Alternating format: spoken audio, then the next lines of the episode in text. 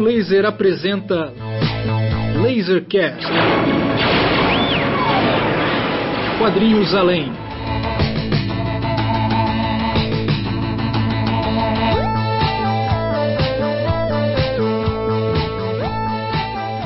Boa noite, bom dia para você que ouve o Lasercast. Nós estamos aí na nossa edição número 39. Estamos aproximando do 40, hein? É, do Lasercast. Temos aqui hoje um convidado muito, muito especial. É uma grande honra a gente ter esse quadrinista e artista uh, presente para poder conversar sobre um novo lançamento aqui. Eu sou o Ciro Inácio Marcondes, estou é, falando da cidade de Oxford, na Inglaterra. Estamos de volta aí da nossa cobertura de Anguleme, para quem ainda não acompanhou o que, que eu e o Bruno, Bruno Porto aprontamos lá em Anguleme é, em 2022 a nossa cobertura completa está no Eurocomics, tá? No canal Eurocomics, temos 12 vídeos de, de cobertura lá, então dê uma sacada porque tem muito material interessante lá e também no nosso site, raiolaser.net, obviamente. Então, já que eu já mencionei o Bruno Porto, antes da gente apresentar nosso convidado especial aqui, é, eu vou chamá-lo, Bruno Porto, direto da Haia, na Holanda. Boa noite, boa noite, bom dia. Ciro Inácio Marcondes, este é o som da minha voz para vocês que estão ouvindo o Lasercast. É verdade. Ciro não esqueceu de mencionar que a gente tem dois Lasercasts gravados dentro da cobertura é, Raio Laser Eurocomics. Né? Um é, começando com o pessoal do selo é, Risco Impresso, pessoal da, da Café Espacial, que foram finalistas do, do, da BD Alternativa em Anguleme, e o, o, o, episódio de número 38, que foi o passado, com o Thiago Ferreira, da Comic Zone, que esteve com a gente lá, e com o PH, do canal Eurocomics, mandando um Perfeito, Bruno, perfeito. Para todo mundo. lembrar. E é isso aí. É uma maravilha e... estar aqui. bom, obrigado, Bruno. É... Bom, e para apresentar o nosso grande convidado de hoje, é, eu vou chamar ninguém mais, ninguém menos que Márcio Júnior, direto de Goiânia. E aí, Márcio? Grande Ciro, Bruno Porto, a cobertura aí, né? Vou reforçar aqui, eu acho que essa cobertura que a Raio Laser e o Eurocomics fizeram em Anguleme é, é, meio que história, histórica nesse, nessa coisa de cobertura de eventos internacionais, de quadrinhos, assim, é um material que, pô, de altíssimo nível. Fiquei vendo todos os vídeos, ouvindo os podcasts, lendo os textos, praguejando contra vocês, assim, cara, esses malditos, nem para quebrar uma perna lá, enquanto eu tô aqui em Goiânia, os caras estão lá em Angolênia, que desgraça. Me vejo obrigado a concordar com palestrinha. É demais, eu recomendo aos nossos ouvintes do Lasercast, né, que não percam tempo, se é que já não desfrutaram esses episódios, essa cobertura está demais, é, Eurocomics e parceria muito legal que rolou. E aí, assim, né, cara, é, a Raio Laser e Lasercast vem nessa, nesse nível altíssimo, assim, dessa cobertura, conversando com grandes astros, vendo exposições, editores né, da gringa, né, assistindo lá a vitória do, do Quintanilha, né, que levou né, o prêmio principal né, em Goiânia e tal. A gente, pô, cara, o episódio seguinte do Lasercast a gente tem que manter o nível, cara. Assim, que agora está lá no topo do negócio, nós temos que manter o nível. E aí a gente não teve alternativas a não ser chamar para bater um papo. É uma grande honra para a gente a gente chamar aqui o grande, gigantesco, inenarrável, incontornável Luiz G. Dá um salve aí para o ouvinte do Execute aí, Luiz G. Opa, e aí eu fico bem alegre de estar aqui conhecer vocês e tudo. Sei lá, estou aqui à disposição para a gente falar sobre o livro que a gente lançou, Fronteira Híbrida, e é um livro muito diferente do, do usual, assim, nos quadrinhos, né? Mas estamos aí para responder aí as coisas e falar o que a gente conseguir se lembrar aqui. Ah, maravilha, Gê. Olha só. Então, assim, o Luiz G é uma figura que conversa bastante assim, né, cara? Não tem como falar do melhor do que foi feito em quadrinho no Brasil, foi feito assim, de uma espécie de uma, né, da vanguarda, do experimento, de tratar o quadrinho como uma linguagem artística do mais alto gabarito e complexidade, sem falar em Luiz G. Isso aí é uma coisa impossível. O G meio que está completando aí 50, 51 anos de carreira, cinco décadas dedicadas a essa loucuragem todas, assim, né? Começou ali em 71, 72, e, e, e, e ele vai participar. Então, só para a gente né, tentar resumir, é uma carreira muito ampla, mas ele vai, é, é, vai começar com algumas publicações já muito sofisticadas no Jornal de Londrina e tal, mas, é, mas ele vai, vai fazer, e a gente, obviamente, vai falar sobre isso, né? Que é um tema super importante, que também está fazendo aí, eu acho que, sei lá, tem uma efeméride aí, a gente vai tratar sobre isso. Mas o G participa de dois momentos assim, que são fundantes para o quadrinho autoral brasileiro no Brasil. Né? Ele participa como uma figura de pro ali. Uma é a revista Balão, né? né? de onde surgiram ali também, né? junto né? desse grupo que formou a Balão, a Laerte, os irmãos Caruso, Alci, mais um, um, monte de gente aí que, que tem uma Angeli marca, passou por lá também. Angeli, então, assim, uma marca indelével, né, cara? A, a, a Balão é um marco assim, da, da, dos quadrinhos brasileiros, né? É, o G não vai gostar de ouvir isso, mas é uma espécie de um equivalente da Sacômico, sei lá, alguma coisa desse tipo. Daqui a pouco ele já fala me xingando, né? que tem Sacômico. E no segundo momento também, é, é, e aí já no início dos anos 80, né? É, essa coisa da circo editorial, e em particular da revista Circo, né? que é um, um outro marco né, num processo de amadurecimento do quadrinho brasileiro. Né? A Circo é um, tem uma influência ainda hoje presente, perene, inesgotável né, para o quadrinho, para esse quadrinho de alto nível que o Brasil está apresentando hoje. Né? A Circo e o Balão são uma espécie de embrião disso. É, tem esse grande momento, está lá. Bom, fora isso, o G tem, né, assim, experiência, tem uma carreira também extensa como chargista, né? A obra do G é, é pontuada por duas coisas, né? É, poderia resumir assim. É, é, a primeira é uma, é uma preocupação muito intensa de um, de, de, de um cara que está experimentando com a linguagem dos quadrinhos e das artes gráficas num nível muito raro, não só no Brasil como no mundo. Então, essa é uma característica. E a outra característica que eu acho que também define o trabalho do G é que o trabalho dele, aonde quer que esteja, é atravessado né, por, uma, por, um, por uma visão política do mundo, por um estar no mundo, por uma tomada de posição de achar que o mundo é algo que tem que ser transformado. Né? Então, quer dizer, pode-se dizer tudo do G, né, menos que ele seja um conservador ou um cara que está deitado em berços planos, né? Continua radicalizando as coisas. Então ele tem essa, esse, esse, esse período longo aí de, de charge política, de tira e etc. Né? E aí, assim, ao longo das décadas ele vai também ter uma carreira acadêmica, né? E aí depois é um, é um papo para a gente discutir com ele. Foi professor universitário, foi um dos, né? Foi se formou, fez pós-graduação no Royal College of Arts. É isso mesmo, Gilles, né?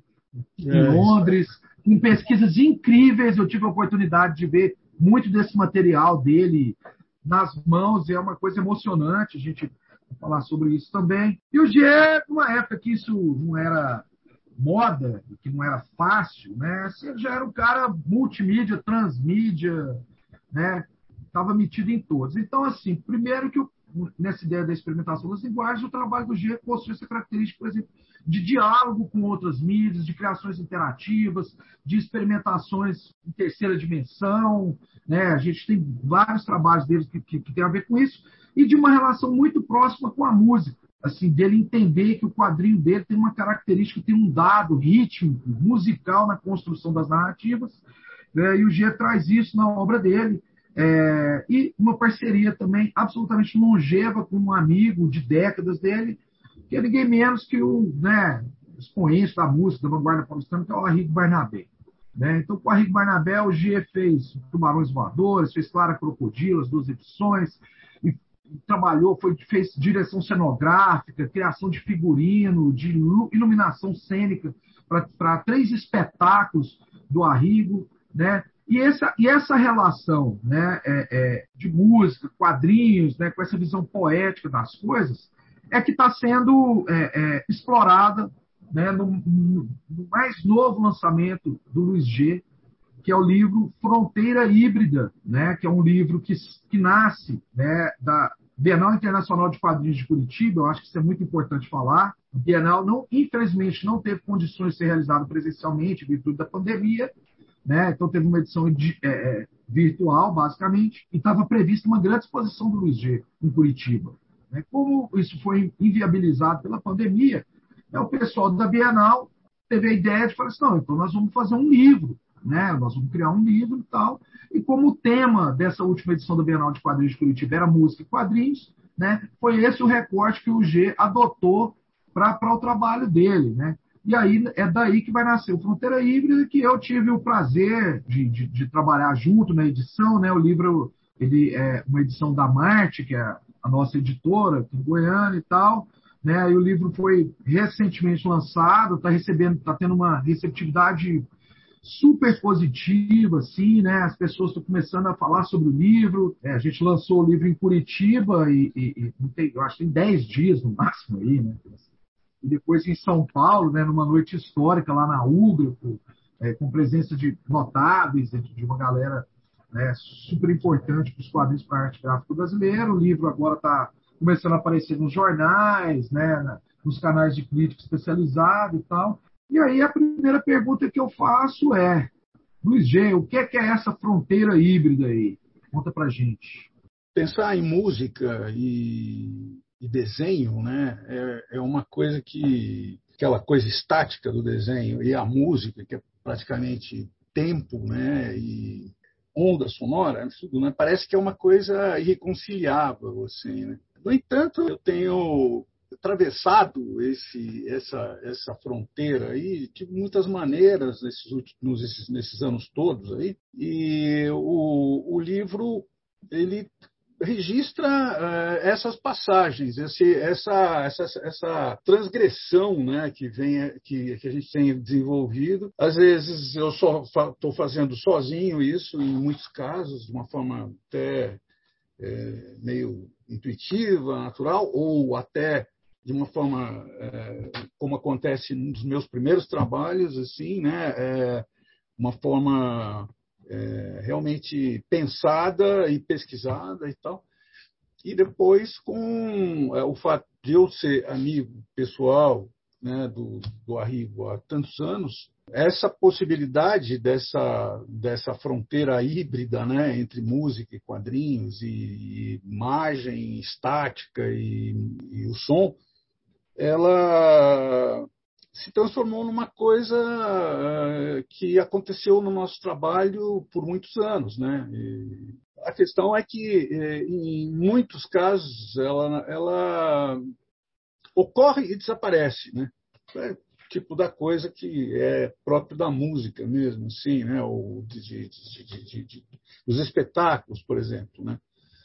Então, é, é, essa fronteira foi cruzada de forma gráfica, forma de, de, de, de relação gráfica com o vinil, foi, foi aconteceu em forma gráfica, né, através de eh, design gráfico e, da, e, da, e dessa relação que eu, que eu transito né, entre quadrinho, imagem gráfica e uh, uh, direção de arte, essas coisas todas, e até chegar no, no, no, no teatro mesmo, né? até chegar numa situação em que eu, eu trabalho junto com a Rigo na questão visual né, de, desse, desses espetáculos aí. Né? Foram duas óperas, três montagens, e depois teve também essa peça cênico-musical do Stravinsky, né, a, a, balada, a, história, a história do soldado. E isso era uma coisa que eu acho que ela tendia a não ser conhecida né, por ninguém, porque ou por, por um número extremamente pequeno de pessoas que foram as que foram assistir em apresentações curtas, né? não foram apresentações longas. E, no entanto, é, nesses casos, houve produ produção, muitas vezes, enorme, assim, a produção. Numa delas, haviam oito grupos de profissionais trabalhando em animação, que eu desenhava as animações, depois isso era produzido e depois a gente encaixava de uma forma é, bem fora do, dos padrões mesmo, assim, tal, é, no espaço, no, no, tempo e tudo mais. Né? Entre essas coisas, existem algumas outras também que estão entrando aqui, assim, e que poderiam não ser conhecidas nunca, né? Algumas delas se transformaram em desenho animado, animação, esse tipo de coisa assim. E aqui no livro eh, você tem a oportunidade de ter uma noção assim do que aconteceu, né? Nessas, nesses trabalhos assim, porque é uma noção, porque realmente eh, quando você está na linguagem, né, do teatro, do, do, da presença física, né? É, é uma coisa que é insubstituível, né? Aquele, aquele momento é realmente é o lugar onde você realmente vai ter noção do que, era aquilo. Então, o livro uh, ele te apresenta possibilidades de, de, de, de, visualizar isso, assim, embora não não seja a intenção é, reproduzir exatamente o que está acontecendo lá, que é uma coisa impossível. Porém, a gente tenta dar outras características gráficas e etc. que também só o livro, só a, a publicação é, permite, né? Essas coisas, eu acho que, por exemplo, nas notícias que saíram, nas, nas publicações que saíram falando do livro, ainda não, não colocaram isso ainda de uma forma clara para as pessoas, né? O que, que acontece no livro, assim. Esse, esse, é um aspecto muito interessante. Então, se o Fronteira Híbrida é esse livro que, de certa forma, tenta dar conta né, da maioria da produção do G que tem essa relação com música, né? É, agora, esses, esses três espetáculos, né, esses três espetáculos cênicos maravilhosos tal, que ele fez junto com a Henrique Barnabé, né, foram as óperas, né? O Homem dos Crocodilos e a outra é do Santos Dumont, né? Enquanto estiverem acesos os avisos luminosos. E o terceiro espetáculo, que é essa peça do Stravinsky, né? Que é a história do soldado. Né? Que o G trabalhou com ele na, na produção, na direção, na concepção dos espetáculos. Mas o que está no livro também, que eu acho que é muito legal, que eu queria que você falasse, que isso para mim é que é o gancho que talvez as pessoas elas vão levar um tempo para entender esse processo, porque é aí que a gente vê o que é, a cabeça do EG. Que não é assim que ele mostra umas fotos lá dos espetáculos e conta o que, é que aconteceu. É isso que está no livro. O que está no livro é o seguinte: a partir de um conjunto de imagens que ele tinha, que foram tomadas de cunho próprio lá na época do espetáculo, nas fotos, nos vídeos, que ele vai puxar uns frames e tal, ele vai transcriar aquelas experiências numa outra coisa.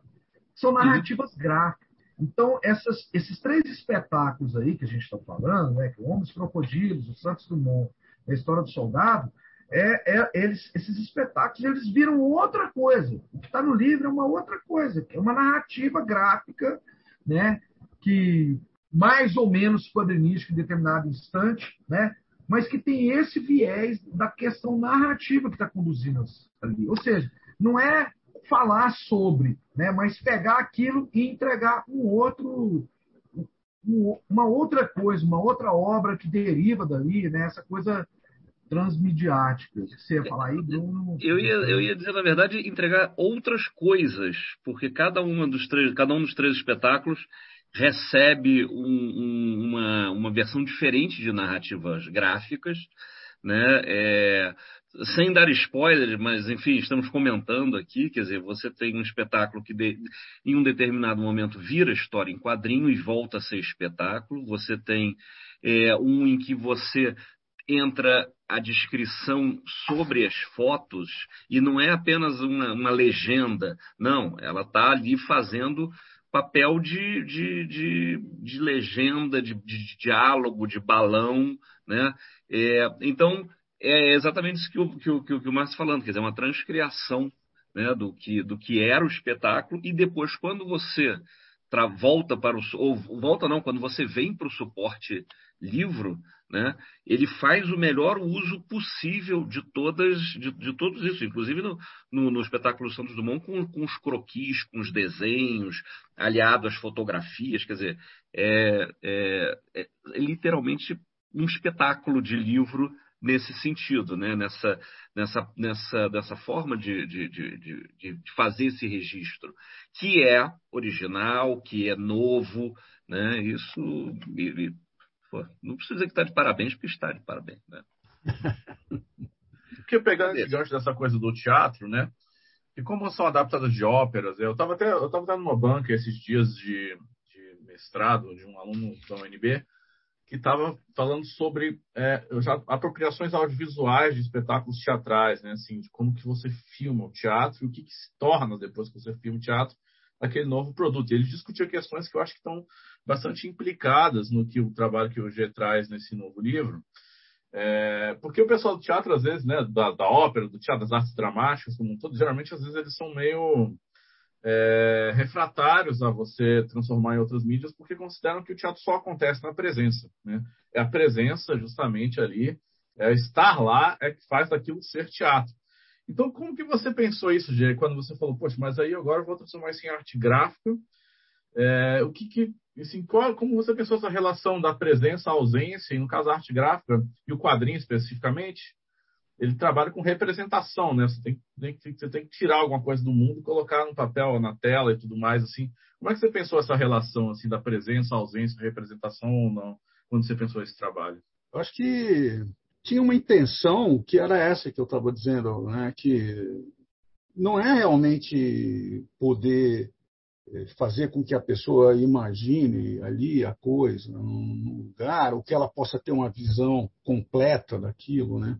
Por outro lado, eu acho que é, na ópera O Homem dos Crocodilos, é, ela tinha essa história em quadrinhos que, tava, que, que, que a pessoa recebia na, na entrada, né?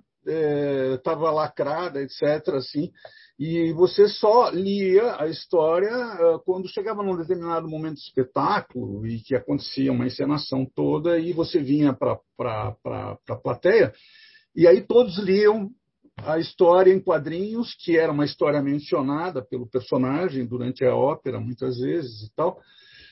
E aí você através de uma história aparentemente é, de aventura ou coisa desse tipo assim, você entendia a questão principal que estava acontecendo no, na, na, na, no libreto da ópera, na ópera, e entendia uh, qual era realmente a, questão central que movia ali a, a, o problema né, da, da, da, do personagem. E aí, terminada a ópera, né, como normalmente acontece, você vai embora e, e acabou, a ópera está ali. Mas nessa ópera o cara levava um pedaço da ópera para casa, assim, né? E podia ver aquilo a hora que ele quisesse também. Levava o um quadrinho, né?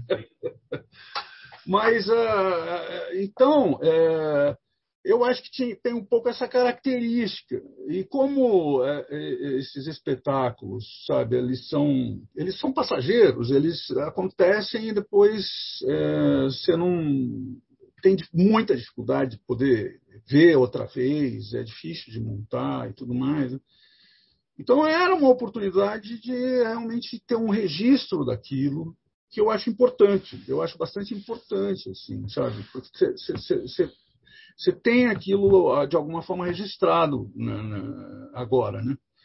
Lógico que, sei lá, deve acontecer, né, esse tipo de preconceito, né, esse é, preconcept aí do, da, da, dessas questões e tal da pureza, etc. Mas acho que que, que, que são casos assim que valem muito a pena a gente ter um registro, sabe, deles. E você que fez as fotografias, inclusive, também, né? Que você que tirou as fotografias que no, no, é, das, das, das é... óperas. Você trabalhou com arte fotográfica, então, também, né? Em, em uma delas eu tirei. Né? Ah, nem, nem todas, inclusive. Nas outras, eh, teve um amigo, que, aliás, ele é. Hoje ele tem uma casa de shows, né? uma casa de. É um restaurante de primeira, assim, tremendo restaurante e tem apresentação de música, né? Chamava Casa de Francisca, agora mudou para o centro, está num casarão incrível lá, tal, né? Agora tem o nome de outra mulher e eu não estou lembrando agora o que era agora qual é o. E ele é, é, é, ele era um cara da área de cinema. Ele, ele, acho que ele fez ECA até, o, o Binho, né? Uh, o Beizamato. E o, o, o, Binho fotografou uma boa parte da, do Até que se apaguem os avisos luminosos, que é a ópera do Santos Dumont, e depois também deu para contar com uh, vídeos, vídeos que foram feitos, assim, inclusive fora do Brasil, porque o Homem dos Crocodilos foi para Buenos Aires também e teve vídeo lá. Aí, depois disso, eu dei um jeito de ter vídeo, sabe? Foi um trabalho realmente barra pesada, assim, em cima dessas imagens. Assim. A, a, pergunta que eu ia fazer, já pegando dentro dessa, dessa, dessa sua ida ao teatro, por assim dizer, né? É, esse, esse espaço 3D. A sua formação acadêmica é, é de arquiteto e você, a gente percebe, não apenas nos seus quadrinhos, com, com, com todo o apreço que existe pela, pela cidade de São Paulo, né? é, a gente vê em, em, na sua obra, de uma forma geral, essa discussão do espaço, né? seja pelo, pelo, pelo, pelo, eh, pelos títulos, né? quer dizer, fronteira, território, né? avenida, a gente está trabalhando com, com espaços. Né? Como é que o arquiteto que você foi um dia com o diploma na mão é, lida com, com, com, essa, com essa questão? Bom, eu acho que eu sempre mexi com linguagens que elas são linguagens que permitem é, é, a intervenção em quase todas as artes visuais, assim, né? Eu acho que o desenho já é uma coisa assim, né? Para começo de conversa, assim. Né? Depois é, tem o quadrinho. Não, é, deixa eu falar até da faculdade antes. O, a faculdade ela era dividida em quatro departamentos. O departamento de projeto era dividido em quatro. Então tinha urbanismo, arquitetura, desenho industrial e comunicação visual. Então, o que acontecia na, na, na FAO, lá na FAUSP, era que muita gente ia para todo lado, sim, né? porque já era uma formação que tinha essa, essa abertura. Assim. E depois teve quadrinhos também, que é aí entrava o tempo. Né? Entra o tempo, porque essas outras áreas, elas são. O tempo está presente, claro, em tudo, mas não é um elemento estruturador, não é um elemento que, se você alterar ele, modifica alguma coisa na, na obra. Então, se você vê uma escultura de todos os lados, é super importante, mas você não vai alterar o que ela é exatamente. Agora, nas artes uh, que tem o tempo, né, isso é estrutural, quer dizer, se você mudar a, a ordem do tempo, você muda a obra. Né?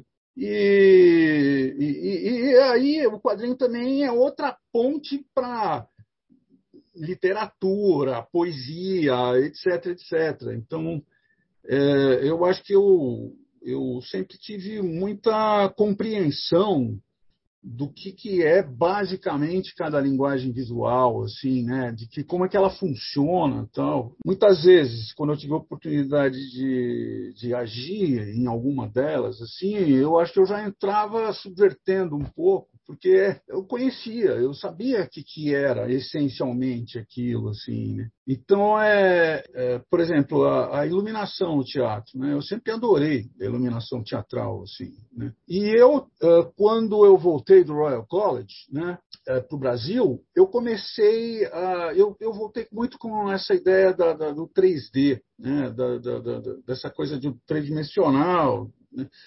E eu comecei a fazer, logo no primeiro ano, assim, eu comecei a fazer experiências com maquetes, iluminação, que elas eram fotografadas de mais de um ângulo, etc, etc. Né? E aí, é, é, sempre que eu tive a oportunidade, eu, eu, fiz essas coisas, então aparecem aqui, né?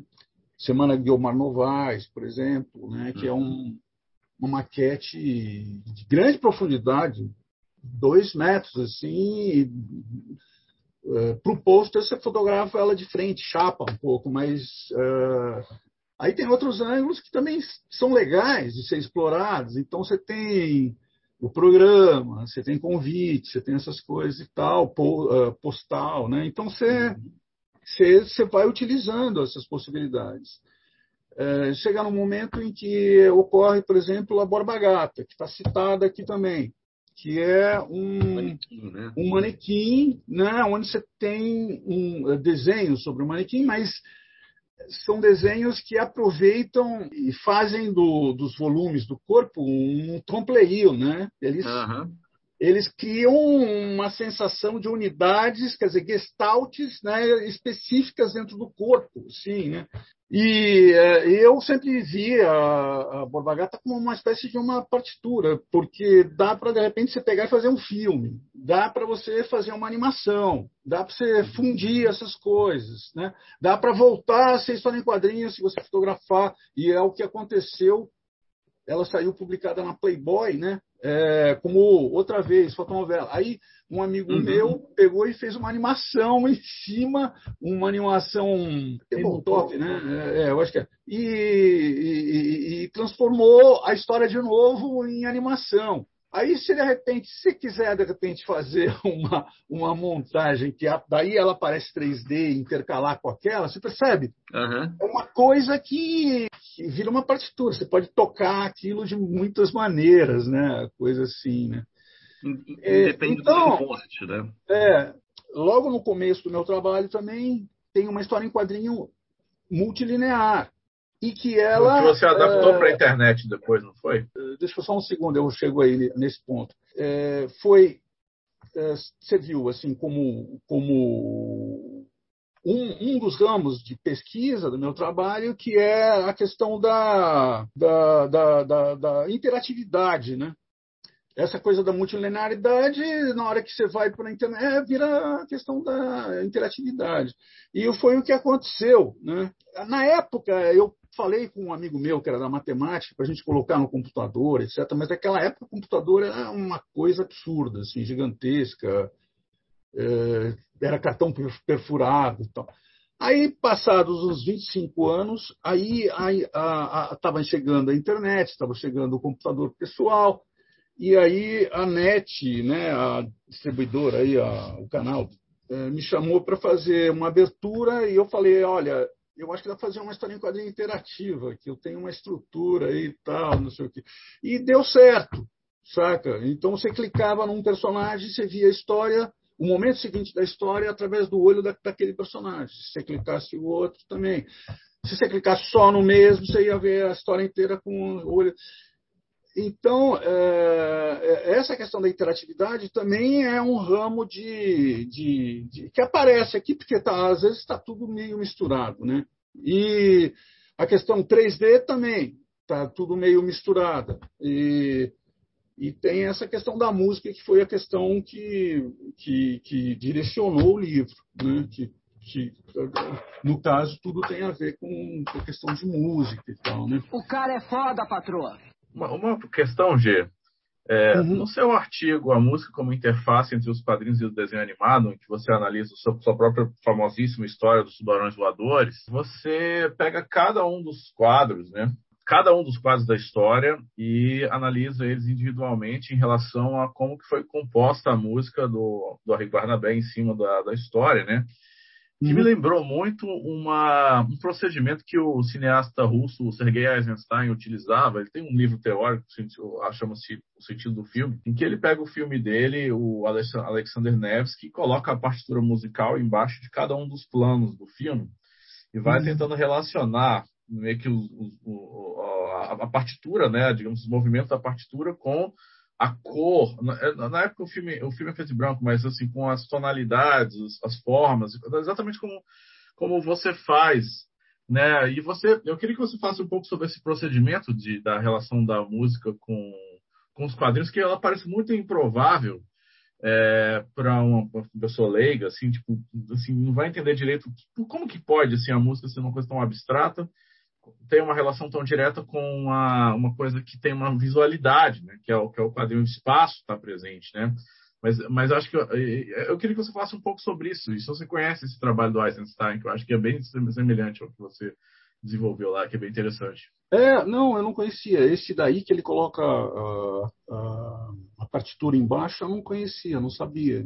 Bem interessante, né? É um pouco isso que a gente, que eu estava. Agora, É, é, é uma coisa que, que, que parece ilógico até, né? Mas era uma coisa que eu e o Arrigo já conversávamos há muito tempo, né? É, a gente conversava sobre é, essa questão do, do, do show, da, da apresentação, né? da, é, de como usar, de como fazer essas relações. E por causa dessa, dessa história em quadrinho inicial, de 72, que eu estava falando agora, chama Uba Uba, né? Eu chamei naquela época, a gente vinha discutindo a questão da música e de como uh, cruzar essas duas coisas. Daí chegou no, no Tubarões Voadores, o Arrigo viu e ele, na hora que ele lê, se você lê as minhas histórias, eu, eu, acho que de outros também, mas existe uma certa música gráfico verbal ali, assim, né? Ela, ela tem um ritmo, assim, né? Então, eu acho que o Arrigo viu esse, essa música que estava ali, assim, né? Falou, ah, legal, vou colocar o som, né? Vou colocar a música e tal. E aí vira o show, vira a banda, vira tudo, Tubarões Voadores. E aí é, ocorre essa, é, essa questão que é o, a história em quadrinho vem encartada no álbum, naquela época de vinil, né? E aí você pode ver a história em quadrinho com a trilha sonora, né? Isso é uma coisa que também a gente fez no Homem dos Crocodilos mais tarde, até numa história muito maior, assim, né? Que tem eh, você lê a história isso é interessante porque acontece o seguinte: você tem a história em quadrinho, você tem uma, uma música só, que sobrevive individualmente, uh, sozinhas, e depois você tem essa possibilidade de ver as duas juntas, assim. Agora, no, eh, na Bienal de Quadrinhos, eu orientei, eu e o Arrigo orientamos é, duplas de desenhistas de quadrinho e músicos. E aí eu abri tudo. Ali o Arrigo falou, pô, você vai abrir um negócio lá? Tá? Não, aí tudo bem, vamos lá. Né? E aí eu abri para eles e dei toque de tudo isso e tal. E eu me lembro que quando a gente estava vendo o trabalho de alguns assim, e eu estava olhando os quadrinhos com o som, eu comentei assim que era muito interessante, porque uh, na hora que você vê o quadrinho e a música juntos, assim, você a tua atenção pode passar de um para o outro, assim, e você acaba prestando mais atenção nos dois, assim, do que se fosse uma animação, alguma coisa assim que está tudo ele cria uma é, sinergia, né? Concatenado. Então você, você vê uh, o desenho e fica curtindo aquele som, ou então o desenho está ali e você está ouvindo o som. Né? É, um, é, um, é uma coisa anti-intuitiva, parece que não é. Mas uhum. Uh, é, é essa, eu acho que é a tal fronteira híbrida, né, cara? Eu acho que é isso que é a, a base da coisa. Mas, ao mesmo tempo, ela te leva para, se quiser fazer uma animação, tá, que é o que eu coloco no meu artigo. Né? É, na hora que você tem a história em quadrinhos, você sabe tempos, você sabe cortes, você sabe montagem, né? você sabe, mais do que de uma forma muito mais é, é, livre, sei lá como é que eu diria, mais poder, porque ela fala por si mesma do que um storyboard, por exemplo. Storyboard está precisando do texto, está precisando de explicação, está precisando de todas as coisas assim, né? E na hora que você faz a animação, como a gente fez para o show do, do, do Tubarões Voadores lá atrás, em 82, 3, né? Não me lembro. A, a, a, a montagem daquela proto-animação, assim, né? Está pronta já, assim, né? Você, você consegue é, perceber qual é o tempo necessário para cada para cada é, momento, para cada take, para cada conjunto né, de cenas e tal. Assim. É, você está falando sobre algumas obras específicas que, que, que, você colocou como meio que storyboards ou, digamos, partituras para várias outras mídias poderem abordar elas, né? Você acha que a uhum. história em quadrinho seria meio que uma proto-mídia para todas as outras? Que a história em quadrinho funciona como a partitura universal para para as outras obras, para gerar essa fronteira híbrida? Ah, eu acho que sim. Eu acho que sim. Eu acho que eu falo isso há muito tempo já. Assim. Eu acho que é uma um storyboard, vamos dizer assim, né, de mídias assim, né, de, ela leva facilmente para possibilidades assim, né, de de passagem, né? De uma coisa para outra, assim, né? De, da criação de uma outra mídia em função daquela, assim, né? que ela, ela tem essas características todas, né? De, uh, e uh, engraçado, uns tempos atrás teve um, um eu estava na, na internet assim e, e tinha a dupla nordestina, sei lá, do Nordeste que dá para ver pelo sotaque assim, que eles pegavam uma história em quadrinho do Tex, eu acho, né? E, e aí eles iam uh, mostrando a história e narrando, sabe, a voz deles e ao mesmo tempo, não me lembro se tinha também, acho que tinha, tinha também uh, um pouco de sonoplastia, alguma coisa assim. E no caso, da, eu só assisto quando eles pegam um desenhista legal, né? Porque o Tex teve esse negócio que foi interessante. Eles fizeram umas, umas publicações reunindo tudo quanto é desenhista assim, de alto gabarito europeu, alguns americanos e tal. E aí, é, quando esses desenhos são legais, assim, eu fico vendo assim com o maior prazer, assim, parece um filme mesmo, parece um, alguma coisa. E daí você fica curtindo o desenho, né? Fica curtindo. O G, o G é leitor do Tex Gigante, Texone. É, eu cara, eu, eu acho o seguinte, aquele Tex pequeno, assim, ele é bem reacionário, bem assim, estranho, assim. Sabe? O legal, o legal era o Ken Parker, né? O Ken Parker era, era ferrado, aquele a, a puta de um, de um, roteiro e uma cabeça muito mais legal, assim. Mas é verdade. Sabe como é que é a coisa de massa, né? É meio assim, né? É de massa, mas... não necessariamente massa cinzenta, né? Então. É, é verdade, é, exatamente. Pô. É, mas também é uma coisa que eu acho que vale a pena. Vale a pena, não. Eu acho que a gente tem uma obrigação atualmente assim, de enfrentar essa questão, porque o jeito que nosso país é dividido em casta, né? Eu acho que a gente tem que pensar em como se fundir com eles e trazer eles para a cidadania e, e, tudo mais, né? o mais rápido que nós pudermos, porque senão, mais um governo do Bolsonaro, a gente vai acabar aqui. Né? Eu acho que todas as pessoas com o mínimo de decência concordam com isso. É verdade. Enquanto isso, na sala de justiça. falando aí, então, é, é, tem que dar uma finalizada aí sobre fronteira híbrida, né? começou a falar, por exemplo, né, o Clara Crocodilo, né, que tem ali a sua abordagem gráfica. é legal porque no livro dá para ver os originais, assim, né, essa coisa de na época ser aquela capa que é um, pô, né, assim, vai falar de design brasileiro, é, a capa do Clara Crocodilo uhum. é um, um, momento não tem como Marcante. escapar, né? E aí, assim, né? E na época já falou assim, não, cara, mas ali a gente podia, só tinha. A gente usou tais cores para dar uma barateada, né? E tal, né? Então, então no livro é legal porque dá para ver, assim, que ele fez dois originais, né? Assim, pra, um para o preto e outro para o verde, né?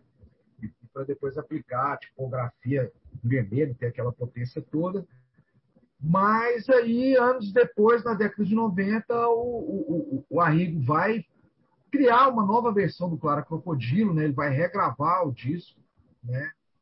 E vai sair isso no CD e você foi convidado mais uma vez a criar a identidade gráfica do, do disco, né? E esse é um material que é que é assim sinal dos tempos, né? Assim, enquanto que o primeiro Clara Crocodilo é uma coisa meio onipresente, esse segundo, infelizmente, não foi tão visto, né? E nem tão ouvido, né? Esse material, apesar de ser algo brilhante também, e tem essa sua experiência que tinha a ver com esse negócio do 3D, né? De, de 3D, não do 3D de computador, mas do 3D do, do né, da coisa, de criar objetos, foto, fotografar os objetos, criar, né? e ao mesmo tempo tem um senso narrativo, né? E esse material tá no, tá no livro, tá no Fronteira Híbrida, assim, grandão, legal para visualizar o trabalho e que também tinha essa coisa já política no seu no trabalho, né? Eu queria que você falasse um pouco sobre isso, Gi, né? Porque tem a coisa né, da, da ideia ali, né? Para resumir aqui, de certa forma, né, estou claro, crocodilo, a capa é um bloco de concreto com um caco de vidro, que é uma coisa típica Uhum. da desigualdade social brasileira. Uhum. É um muro com os cacos de vidro, de garrafa, assim.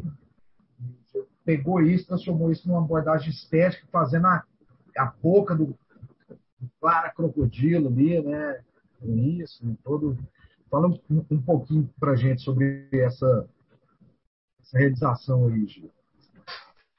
É, então, é, é, eu estava sempre que eu tinha possibilidade, não eram muitas, né? é, Eu, eu fazia coisa 3D, assim, né? Eu brincava, queria brincar com a luz, queria brincar com as formas, objetos, a questão no espaço, mudança de ângulo, né? E, e no caso do Clara, eu imaginei uh, uma coisa que para qual eu tive que criar, né, umas esculturas mesmo, assim, né, tive que criar uns objetos, umas é, e ao mesmo tempo bolar é, formas de cenografia, né, mesmo, sabe? Como você simula tal coisa, como que você vai simular outra, como que você, né, como que isso daí vai funcionar com luz, como é que é isso ou não, né? E aí eu acho que uh, ficou uma coisa assim que eu acho que ficou muito forte, muito, muito poderosa visualmente, tudo. Mas ao mesmo tempo, eu acho que você, uh, quando você faz uma coisa dessa, você nem está pensando nisso, mas de repente você começa a enfrentar o conservadorismo plástico, gráfico das pessoas, não entendem muito, saca? é, Agora, acho que também era uma coisa que, uh, que o Arrigo deve ter enfrentado na época que eu acho que não foi um, uh, com aquela repercussão que teve o primeiro, né, que estava bem em cima do que estava acontecendo e tudo, né, que estava ali. É, então, é, também achei assim que, que, também foi legal ter, ter, ter, ter citado esse caso, é, que porra, era evidente que eu tinha que citar, porque era, fazia parte dessa pesquisa visual, gráfica, 3D, etc. e tal. Mas, ao mesmo tempo, eu não sei se tanta gente viu e era legal tá, tá registrando também. Uhum. E uma outra coisa é que eu gosto também da parte é, de gráfica, de tipografia, de coisa e tal que eu coloquei no, no, no Clara Crocodilo 2 aí, né? E ali eu tenho essa possibilidade de é, é, colocar o, o, texto, a poesia das, das músicas, né, a, a, letra das músicas e tal, como narrativa também. Então, o livro inteiro ele, ele é praticamente tudo com narrativa, assim, né? Até, por exemplo, capa de disco, coisa desse tipo, que tem narrativa também. Aí eu ampliei bem para ficar fácil das pessoas lerem a tal narrativa e de uma certa forma foi acho que a primeira interpretação assim é, em termos é, de sequência tal né de, de, de, de narrativa gráfica que eu fiz para o tubarão para o Clara Crocodilo né que é, na época do primeiro álbum era só a capa mas aqui nesse caso tem essa narrativa assim mesmo tem é, essa interpretação 3D assim narrando, né? Uh, ajudando a, a, narrativa das músicas e tal. Né? Tá gostando do Lasercast, né? Você quer também ver raio laser por outras mídias? Então acesse raiolaser.net e confira o multiverso laser. Você acha que essa, essa diferença de linguagem entre as duas capas, entre as duas claras, pode ter sido alguma coisa que, que, que, que que de certa forma contribuiu para nem para mais pessoas não não escutarem a segunda a segunda versão pela, pela dureza que é da ideia do caco de vidro, do concreto, do, do, do, da iconografia mesmo, né? De... Eu acho que não, eu acho que não. Eu acho que é mais pela sequência do que a gente está falando aqui que dá essa sensação. Assim. Ela saiu como CD, era pequenininha, assim. Uhum. Então ela ficava muito menos agressiva, muito menos assim do que na capa do livro. Na capa do livro ela tá agressivona assim, ela tá bem agressiva assim. Mas no CD não, o CD ela era bem colorido, bonito assim, então não, não, é, não tinha muito esse, eu acho que tinha essa essa agressividade maior que, o, que no livro tem, né? Uhum. A capa do livro é pá, uma agressividade maior. Assim.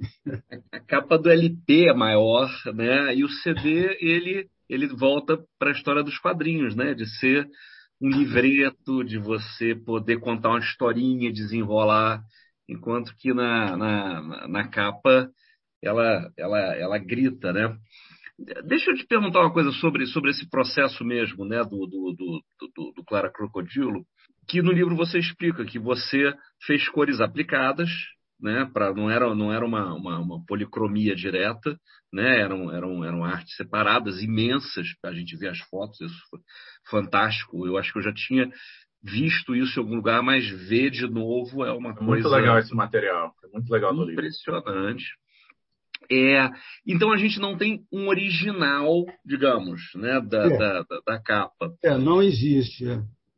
O, o, o, Um isso, isso é uma coisa que, que divide um pouco alguns quadrinistas, porque tem gente que fala, não, o original do quadrinho é o desenho, e aí depois você tem um nanquim, e tem gente que acha que não existe original de, uma, de quadrinhos, porque o produto, original, o produto final ele é, é o quadrinho impresso, né, se for o caso.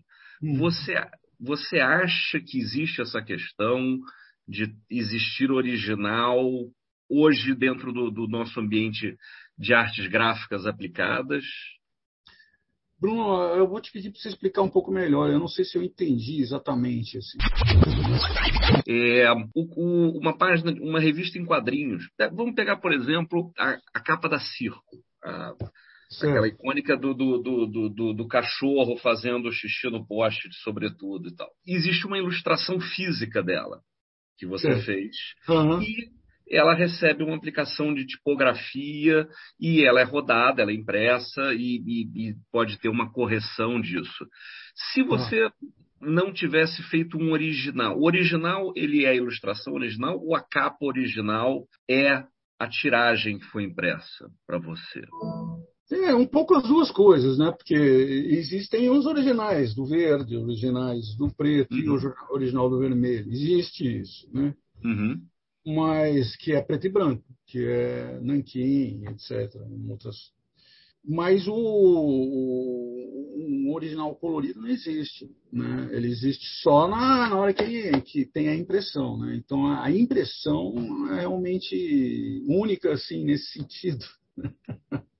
Mas eu não, não sei se você estava falando muito bem sobre o negócio dos quadrinistas, o que, que eles falam e tal, mas em todo caso. É, tem, não, a ver, tem a ver com, a- com aquela ideia do Benjamin, né? De, de com Ah. o cinema, né? Que não tem o original, não tem um filme original, assim, né? Mas o quadrinho tem uma arte original, pelo menos, eventualmente. Só que ele não é É exatamente isso. igual ao que sai impresso. Então, Exato. seria um exato. original mesmo. Enfim, tem essa discussão. E aí, dentro do sistema de industrial, você tem o, o- o lápis, você tem o arte finalista, você tem hoje É. a cor E vendem também as que- primeiras edições como se fossem originais, né? Você vai no Exato. museu, quando a gente estava no museu de Tabedê em Angoulême lá, tinha um monte de número um das revistas lá, das Uhum. edições francesas, de Super-Homem, de não sei o que e tal, que você via lá. É como se você estivesse vendo um original, mas na verdade não era o original, era a primeira edição impressa, industrial do negócio, né? Mas, Gê, eu queria fazer uma pergunta.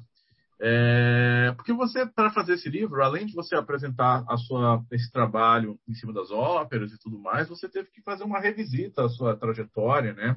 Você escreveu coisas em cima dos seus trabalhos. Vários dos seus quadrinhos foram republicados nesse livro também. Então, assim, o livro é interessante porque ele serve ao mesmo tempo como uma, uma introdução à, sua trajetória. Quem não conhece, Luiz G vai conhecer bem, eu diria, lendo o livro. E ao mesmo tempo também entra na sua cabeça atualmente, né? Mas eu queria saber para você como é que foi esse processo assim de ter que revisitar a sua história. É, enfim, você, o que que você encontrou quando você mexeu lá? Assim, você encontrou uma coerência, uma trajetória que você acha que você quando estava lá atrás achou que você teria? Ou isso não importa? Foi bom, doeu. É, é meio complicado, né, cara? Porque a vontade que tá é você tá sempre fazendo outra coisa, né? Já está querendo fazer outro, outra, outra obra, outros quadrinhos, né? E, e eu tive que parar para fazer isso, né? Eu tive que parar um, um trabalho pesado que eu estava fazendo e tal, é, para fazer isso. E, de repente, é, o processo era muito mais é, é, difícil, somente no caso das óperas e tudo mais, do que eu tinha imaginado. Assim. Então, o negócio começa a atrasar. Assim. Então, é, você fica meio desesperado, porque você queria estar tá voltando para uma coisa nova, né? fazendo uma coisa assim. Agora, eu queria citar aqui, é que eu não vou achar agora aqui, assim, não sei, um e-mail que o, o Beto Maringoni me mandou, então, ele, ele, ele, ele resumiu legal assim, a questão, porque quando você chega na, nas matérias que vão saindo, falando do livro, etc., né, muitas vezes eles falam coletânea, coletânea, mas não é, né, não é só isso, certo? Então o Beto falava, o Gilberto Maringoni falava legal isso daí. Então, então deixa, eu, deixa eu, eu localizei aqui. É, para o ouvinte do Lasercast aí, né, o Gilberto Maringoni também é uma figura dos quadrinhos brasileiros, né, assim, é, eu, eu, é tenho ele como uma é, é, de uma geração posterior ali um pouco a do G, né, como se fosse a geração seguinte, né, é, né, que chegou a publicar alguns álbuns, né, tal, e, e depois enveredou, não sei se ele é um cientista político, algo assim, um analista de política internacional, né, acabou se especializando nessa área, é, é, comentarista de política internacional aí, super presente nas redes, nos veículos, né?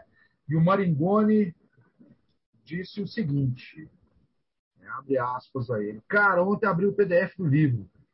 Você fez muito mais do que um catálogo resonê de 50 anos de seus trabalhos, mas cria outra obra em cima, relendo e revendo o que fez. Não li os textos ainda, mas a combinação de quadrinhos, cenários, capas de disco, objetos, rascunhos, etc., fazem, fazem do livro uma obra aberta para o futuro de sua própria carreira. É uma espécie de memorial turbinado que se projeta para adiante. Impressionante. Então, isso que o Maringoni falou sobre o Fronteira Híbrida, que era algo que a gente discutiu muito durante o processo. Excelente. Né, do G, né, da gente falar assim, cara, isso não é uma antologia, assim, de uhum. juntando ali, explicando, né? É uma transformação desse material em algo que aponta para frente. Essas obras, por exemplo, é um de um experimentalismo é, é, é, inacreditável do ponto de vista da narrativa gráfica, né? E, e, e aponta mesmo para o futuro para esses trabalhos. Né? Tipo, a oportunidade de ver aí alguns projetos né, que estão em desenvolvimento do G e são coisas de cair o queixo. Agora é fazer, ô, né, cara? Ô, Márcio, aproveitando que você está falando aí, cara, eu estava com uma, uma, pulga atrás da orelha aqui para perguntar para você, porque você também fez, você obviamente um cara que também faz quadrinhos e foi muito influenciado pelo trabalho do G, isso é visível, né? E no Música para Antropomorfos você também tem uma, faz uma trilha sonora, né, né é, é, junto com o quadrinho, né? Como é que foi para você esse processo de, de, de, remediação entre música e quadrinho? Isso, sim. É, música para Antropomorfos era um, foi um projeto, né, de, que, que, tem uma banda que se chama Mechanics, é uma banda antiga de rock aqui, é, independente, em Goiás, no Brasil, né? E sempre também tive essa preocupação de uma dialocução com outras linguagens, né? E, e nesse e, e, e, paralelamente eu fiz um mestrado em comunicação na UNB, que a pesquisa era essa, desse diálogo de música e quadrinhos, né? Esse diálogo, como o G bem diz, né? É uma fronteira híbrida, né? São relações improváveis, né? Essa característica dessa relação, ela é realmente improvável, né? E ainda que a experiência seja um pouco diferente daquela que acontece no Tubarões, o Tubarões é uma espécie, ele está lá no meu livro, lá o comic, disso, assim, de uma relação que é de uma realização que é muito emblemática nesse campo, né, o Tubarões, uma relação única, né, assim, no mundo que influenciou muito o trabalho, tinha muito a ver, né? Então isso foi uma influência perene, ainda que havia algo distinto, né? Que o do G foi assim, né? Ele fez a história em quadrinho, né? criou lá a história em quadrinho numa época que não, não havia, era um período de entre-safra, que não havia espaço é, para publicação de material inédito no Brasil. Né? E ele criou essa história lá para ele, a hora que o, né, que o, que o Arrigo né, foi visitá-lo para pensar outras coisas para o disco, né? Né? O G estava explicando que o disco, inclusive, não, não seria Tubarões Voadores, tem uma outra faixa do disco, que é Crotalos Terríficos. Esse seria o nome do disco. Mas na hora que ele viu a história em quadrinhos, ele falou assim, cara, isso aqui é música. Isso aqui é música, eu vou fazer isso aqui, cara. Né? E acabou que o Tubarões tomou conta do projeto. Né? Virou, como a gente disse, né? Virou o nome da faixa, virou o disco, virou a história em quadrinho, virou o show, virou o nome da banda, né? Então tem essa presença muito forte. E no caso do Música para Antropomorfos, né, que é a parceria da minha banda com o Fábio Zimbres, é, também tem essa característica, uma, uma diferença que era, era, era, diferente. Né? Assim, a matriz, vamos dizer, o, o, ponto de partida não era o quadrinho, era a música. Né? Eu tentei criar uma música que não, não, é, que apenas o dado sonoro fosse sugestivo, né? que não tivesse letra, não tivesse palavra, nem título associado. Né? Para, a partir daí, o, o, Fábio, ouvindo aquela história, aquela pré-produção, começar a desenvolver uma narrativa gráfica, e à medida que ele ia me devolvendo, né, essa narrativa gráfica ele ia devolvendo, ia ajudando a eu né, é, é, é conformar a música na sua versão final, tanto do ponto de vista de letra, como de sonoridade, atmosfera. Né? Então, essa experiência aí de, de, de hibridação de linguagens, que é disso que a gente está falando aqui hoje. E aí surgiu o que era um Essa é a piada interna. aqui. É, interna. Vamos lá, explique, é explique. Não, essa é interna, né? Melhor não. É.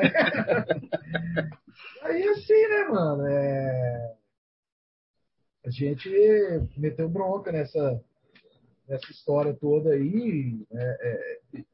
Eu acho assim, né, que num dado momento é, é o livro, né, o Fronteira Híbrida, veio para eu, pra, eu fui convidado para trabalhar com o G nesse livro, eu acho que por causa dessa experiência da hibridação de linguagens, assim, né, de música quadrinho, que é uma coisa que eu pesquiso já há um tempo também e tal, né, eu acho que isso aí é, é, marca uma presença muito forte.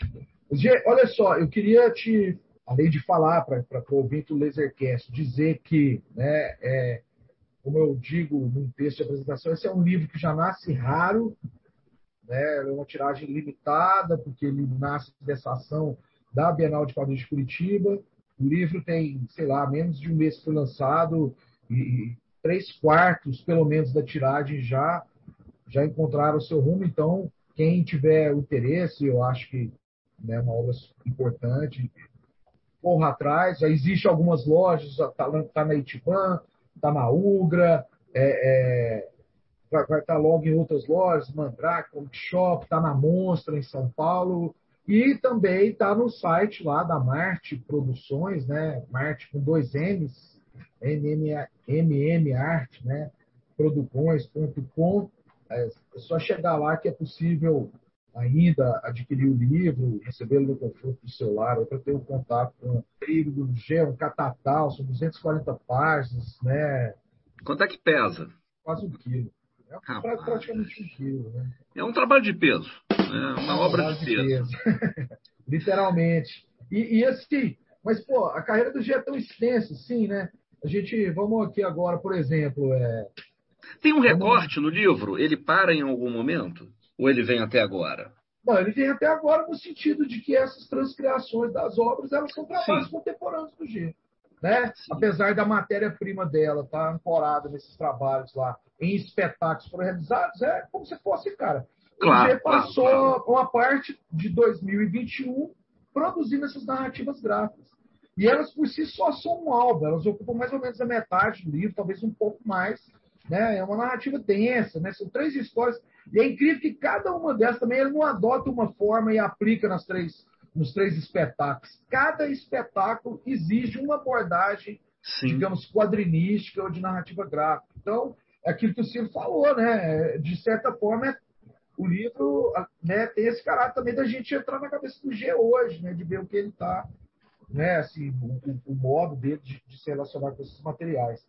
E aí, assim, é. a gente falou um pouco da balão, e eu queria que você falasse aí agora, assim, também a gente remontasse um pouco da experiência da Circo, né? Como editor, o Toninho Mendes, mas mas também da revista, né, do título, que foi muito emblemático também, né, e do qual você foi uma espécie de, de editor, né, você foi o editor ali é, durante um tempo da, da publicação, né. É, é, só terminando aquilo que a gente estava falando ali, eu, é importante isso daí também, quer dizer, ali tem um monte de trabalho meu uh, que uh, ficou registrado, né? Que antes não tinha ficado só na, naquela época sem sem que mais gente pudesse conhecer, né? Então agora não tem essa esse registro, assim, que eu acho bem legal. Então tem n linguagens ali expostas, assim, né?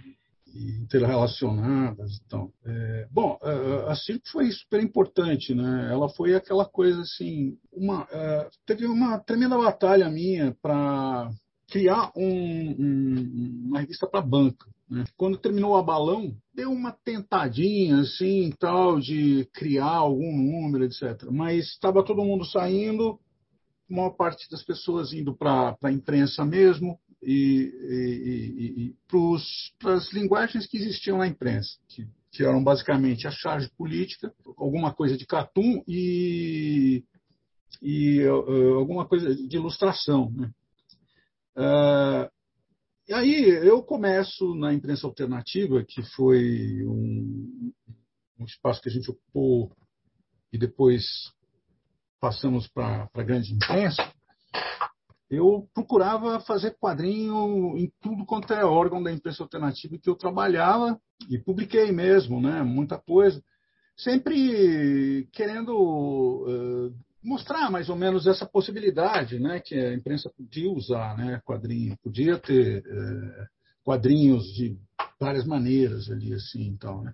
Uh, mas quando, tava, quando a gente estava na Versus, eu eu estava conversando com o Marcos Faerman e, e o Marcos Faerman estava falando. O Marcos Faerman, ele no fim das contas foi um cara que possibilitou o livrão de quadrinhos, né, eh, alguns números especiais da Versus de quadrinhos, né, e, e, e depois, a, a, depois dele, inclusive, a Versus durou mais tempo, assim, eh, eles ainda continuaram fazendo coisa de quadrinhos lá, né. É, mas eu tinha conversado com o Marcos Feynman e ele falou: olha, eu acho que quem vai fazer quadrinhos mesmo, a, revista de quadrinhos, vão ser vocês. Né?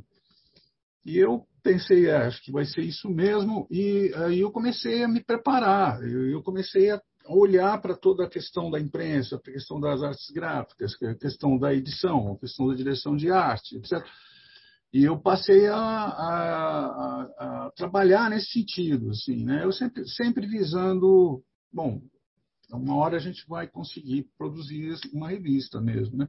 Então eu fui diretor de arte, já fazia uma certa edição de arte no, no, no, folhetim, que era da Folha, né? já fazia em outros lugares da imprensa alternativa, e daí eu fui para status, e aí eu fiz direção de artes lá, fiz novos projetos gráficos, mudou o projeto gráfico da, da, da revista, etc. Uh, até que um amigo da, da Versus, da época da Versus, que era o Toninho Mendes. Né? O Toninho Mendes era o, o, editor de arte da Versus e tal, com o qual eu trabalhava assim, muito, ficamos amigos e tudo mais. É, eu falava muito com o Toninho essa questão né, de a gente fazer é, uma revista.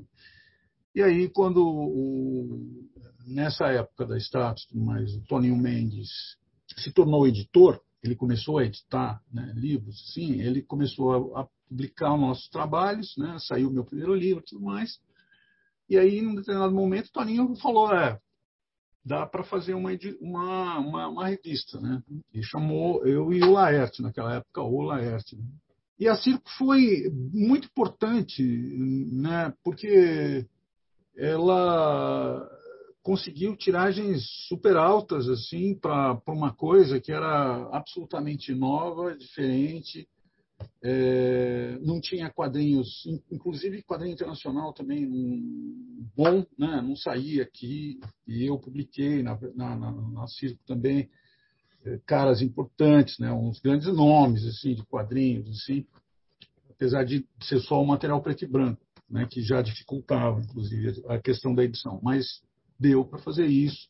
E apesar de estar publicando todos esses caras, as cartas vinham e falavam, nós queremos mais nacional, queremos mais nacional. Na Circo eu tive a oportunidade, acho que foi uma das únicas oportunidades, oportunidades na vida de conseguir trabalhar com quadrinho durante um certo tempo, infelizmente bem pouco, assim, mas trabalhei e deu para ver uh, como a gente evolui, como a gente pode produzir coisas legais e tal, né, nesse período, assim, nessa nessa situação que você tá, estaria ali podendo produzir. Né?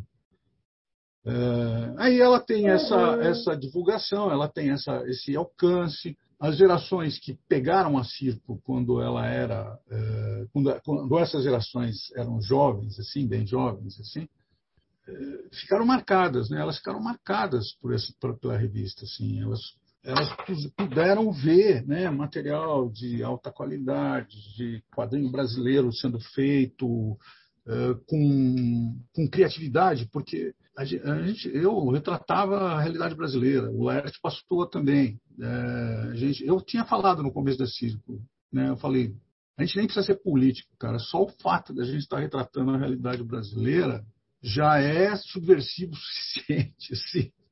E, de fato, a gente foi. Né? Como não era mais, tinha acabado a ditadura, a gente estava cansado de, de, daquela coisa da charge, de, de, de só é, poder ser político, falar sempre contra né, a ditadura, estar tá sempre preso nesse, nessas pautas assim foi uma libertação né a gente conseguiu sei lá falar de eu falei de moleque correndo atrás de balão, tubarão voador, de. Um registro mais poético mesmo, né? É.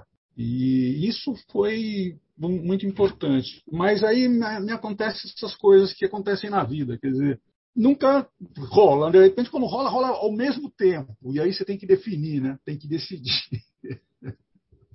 e foi quando eu fui aceito para o Royal College, né? of Art, né? Daí eu fui e, e, e, aí os caras me convenceram a ficar mais um ano para daí ser mestrado mesmo, né? O que eu ia, eu tava após que eu estava fazendo. E aí o Toninho eles não conseguiram segurar a circo nem nada, então a circo acaba né, nesse nesse período aí. Quando eu voltei. Isso é 87. Um ideia, quando eu voltei, um monte de ideia. É, e aí, em 90, eu, eu volto cheio de ideia para a revista, não sei o quê. Era o período do Collor, né? Era o período da era o período que, que, que, a grana tinha sido surrupiada pelos caras, aí ah, o Toninho não aguentou mais. A gente fazia circo, veja bem, é, é, com aquela inflação absurda que tinha. Né? O Toninho tinha que comprar cinco meses antes o papel, sabe, para poder colocar num preço viável e tal. E superando todas essas coisas, a revista teve um tremendo retorno, assim. É tipo da coisa brasileira mesmo, assim, que é impossível qualquer coisa no país, que é um país é, de economia dependente, que é frágil e sempre instável, saca? Tudo é instável nesse país, assim, né? Não tem uma base dele, assim, né? Que, que, que, que você pode tocar, que você pode... Né? Uma vez conversando com, acho que com um francês, eu achei, ele falou, não, lá na Europa uma revista tem que durar seis anos para começar a dar certo, não sei o quê. Nosso país não é brincadeira, não. Né? É, é, tá correndo agora, está tá correndo um risco sério mesmo. O risco é seríssimo. Me lembro que o Paulo Emílio Salles Gomes falava sobre o cinema brasileiro, né? Falava sobre a trajetória no subdesenvolvimento. Você começa a criar uma coisa, de repente vem alguém, um governo, uma circunstância econômica ou uma concorrência estrangeira é, que, é, que é impossível de, ser, de, de concorrer e derruba tudo de uma vez, você tem que reconstruir do zero de novo. Essa é a trajetória do subdesenvolvimento que ela é aplicada ao cinema brasileiro e acho que pode ser pensada para o mercado editorial brasileiro também. Né? Ah, a gente tem que lutar contra muita coisa ao mesmo tempo, né?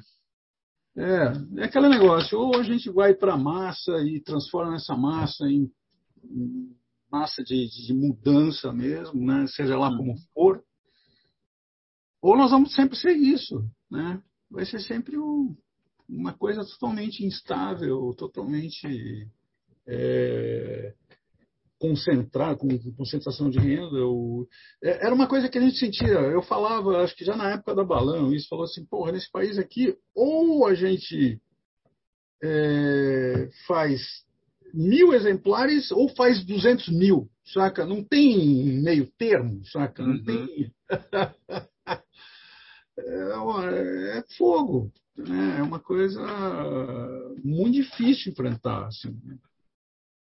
A gente enfrentou inflação braba, né? Na época do Sarney, assim, enfrentou inflação, inflação de acho que mil por cento, sei lá quanto que era, um negócio absurdo, assim. G, me fala um pouco aí, assim, aí, né, é, quando você voltou, aí foi um período que, que, que, tinha essa situação política, econômica, o um mercado editorial completamente retraído, né, é, um período bem complexo, né, começo dos anos 90, e aí você acabou partindo aí para uma carreira acadêmica, não é isso? Que foi o que te afastou durante um, um, um período dos quadrinhos. Procede isso? É isso mesmo que aconteceu? É, primeiro, primeiro teve a Paulista. Aí teve a Paulista, e que foi também outro, outro momento alto, assim, que teve uma grande repercussão, né? E que você fala, pô, sabe, você tem matérias de página inteira no Estadão, na Folha, na, naquela época Jornal da Tarde, etc. Pô, sabe, isso aí é uma publicidade enorme, né? Pô, falava falava da Goodyear, falava. Aí você fala, pô, alguém, alguém vai convidar para alguma, alguma coisa, né? Vai... Só para situar o nosso ouvinte aí, né? É, o Dia está falando aí da Avenida Paulista, é um livro que está em catálogo dele pela é, Companhia das Letras, lá, quadrinhos da CIA. Né? Então, recomendo, também é outro marco de um quadrinho brasileiro de, de, de ousadia experimental, de uma baita vanguarda, mas que é um projeto que nasce antes, né, como um trabalho para a revista da Goodyear, né? É, a revista da Goodyear que vai criar essa edição especial e tal. Eu lembro que eu passei anos, né, e aí era uma coisa bem restrita, não era comercializado, não estava na banca e tal. É, eu, e mesmo assim, na época, por isso que você está falando, né? Foi uma pauta, porque era uma publicação de uma empresa, né, uma publicação especial de uma empresa mas que ocupou os meios de comunicação, né? dada a importância, a radicalidade daquela publicação lá, e a gente é, acabou, digamos, é, é, eu, pô, foi uma canseira para mim conseguir esse gibi, cara. Pelo amor Mas eu consegui. Mas agora ninguém precisa ter a canseira. Está disponível aí uma versão nova, atualizada aí. Da, da... Eu lembro é. que foi um quadrinho que teve bastante impacto, assim, no, no meio, né? Era uma uhum. coisa que também não era assim, não era uma era uma edição colorida, sofisticada, uma história longa, né? uhum. uma espécie de das, vamos dizer assim, né, dentro dessa lógica de graphic novel, né, está me ocorrendo isso aqui agora. A Avenida Paulista foi uma das primeiras desse. É. novo momento do quadrinho brasileiro, né? Ela é, é, ela é uma das primeiras, pô. O território de Bravo, o território dos Bravos, ele, ele compilava, não é? Ele eu, eu, eu, eu, te, eu não estou com ele aqui. Eu tenho ele que eu, que, eu, que, eu, que eu fui no lançamento que você fez no Rio, no, no Estação Botafogo. Então eu tenho com o carimbo e o carimbo com o autógrafo, né, muito pessoal, né, é, que você fez, que é maravilhoso. E que era uma encrenca, porque eu tinha que subir uma prateleira só para ele, né, para botar porque eram, eram, né, eram, eram, a gente está falando de obras de peso, estamos falando também em obras de grande volume e de grande altura, e que você tem que subir uma prateleira. Você falava, cara, isso é maior do que o príncipe valente da Ebal, maluco. Isso, né? Ele é alto. Então, é, né, então... É, é, é, puta, esse lançamento no Rio foi foda, cara. Não, não... que choveu horrores e eu na galeria, pequenininho, você lá sentado na mesa, uma chuva daquelas cariocas, né? Águas de março, fechando o verão, nossa. É, eu acho o seguinte, o, o Território de Bravos, ele praticamente inexistiu. Ele, é um, ele é um livro, foi, teve um lançamento legal em São Paulo, mas nem tanto. Assim, não era mais o que o Toninho Mendes estava. A gente estava acostumado com o Toninho Mendes. Assim. E aí, na véspera do negócio, eu vi que eles tinham dado uma, uma divulgadora lá péssima, péssima, péssima. E eu falei, puta, não vai sair em lugar nenhum não vai sair em lugar nenhum. Então, realmente não saiu nos lugares. E, e ela é, assim, um dos meus filé mignons, porque é, é, grande parte das histórias da circo, né, num puta papel, tem aquele, aquela coisa gráfica bem, bem legal, assim, né? De uma certa forma, para hoje em dia, até interessante, porque eu acho que fazer de novo é, alguma coisa como essa compilação da CIR, que era legal, porque, na realidade, era, era o seguinte: o Território de Bravos era uma coisa que eu tinha imaginado quando eu estava na universidade. Eu estava uhum. saindo da universidade, saindo da faculdade. Eu uhum. pensei, porra, eu queria fazer um livro que tinha histórias urbanas, assim, inteiro, inteiro né? retratar a cidade, retratar os lugares, etc. É, eu vou colocar umas páginas que, é, que são textos de uh, viajantes que passaram por São Paulo desde desde século XVI, sei lá, sabe? Eu tinha esses negócios. Eu fui compilando durante a vida, assim. Então. Foi demorando para poder sair isso, foi demorando para conseguir fazer. Sabe? Acho que depois saiu é um livro que era uma compilação desses viajantes. Assim, Mas aí eu juntei, eu escolhi algumas assim bem, bem é, fortes assim, né, de vários séculos diferentes assim. Você vê a cidade mudando completamente as características assim. Né? No começo era aquele antro, bandidos e não sei o quê. Uhum. Você não pode sair daqui só se os caras permitirem. Era um negócio. E eu fui brincando com tiras do presidente Reis, né, que estavam falando de uma coisa meio. meio Muito boa. Rebatendo, aquela coisa assim. É, hoje em dia, e depois começavam a. Era, uma, era, um, era um velho projeto, sonho meu, né, que fez. E no fim, aconteceu isso. Eu, uh, não foi assim que fez. O Toninho tinha já fechado o editor, infelizmente, assim. E aí esse livro, porra, eu, eu, não sei, ela, ele foi andando aí, um pessoal tem, né? Porque foi boca a boca, porque foi, sabe, porque não foi um, uma uma divulgação absurda, uma divulgação assim é totalmente a gente não estava acostumado com o Toninho a gente já sabia que todo mundo ia dar quando que eu tinha que dar entrevista quando não sei o que e tal ferrou. Mas eu acho que, é, que como tem um material muito bom ali, assim, uhum. né, eu acho que valeria a pena depois, uma hora dessas, fazer um livro, não precisa ser grandão, tão grande como aquele, e, e, e publicar. Porque eu acho que essa geração nova não tem nem ideia dessas histórias assim. Uhum. Aí, nunca viu nunca viu as histórias da circo que marcaram uma geração, né? Que viram, que, que viu a circo. Né? Muito ligada. Isso tinha. A gente fez a cabeça. Os caras ficaram muito legais, cara. Eu, eu não vou ficar falando aqui, mas porra, só tem cara de primeira linha, assim, que vem falar para mim, assim, sabe? Ah, eu via, não sei o quê. Aí, Gê, é, olha só, tem essa, essas questões. É, queria que você falasse de outras coisas, assim. É, aí coisas mais genéricas, mas que eu acho que para gente que, que, te acompanha, assim, eu queria que você falasse, é, um, assim, quais são os quadrinistas que você acha que te influenciaram, né? né? E quem são os caras de hoje que você acha que acha interessantes, alguma coisa mais recente que você leu, porque eu fui testemunha, sim, cara, que o G está acompanhando, de, né? Ele, ele não é desse Mal caras porcamente, acha... né? Difícil, difícil de acompanhar, mas. Rapaz, você... não, tudo bem, eu vi. Fala aí. Olha, é... Quem foram os caras que me influenciaram, né? Essas É, coisas. aqueles caras Ó, que. Tem, é, eu posso mencionar uns negros, assim, e acho que vocês não vão ver a relação direta, eu acho, assim, com nada, desenho, roteiro, etc. E eu vou explicar mais ou menos por quê, assim.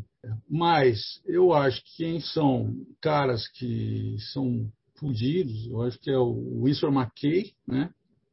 Do Little Nemo e das outras histórias fantásticas, assim, que você tem a partir de, sei lá, 1901, 1902, né? Que eles têm essas. Nossa, o Little Nemo, ele é lindo, não é só lindo, assim, um negócio incrível, mas ele é engraçadíssimo também.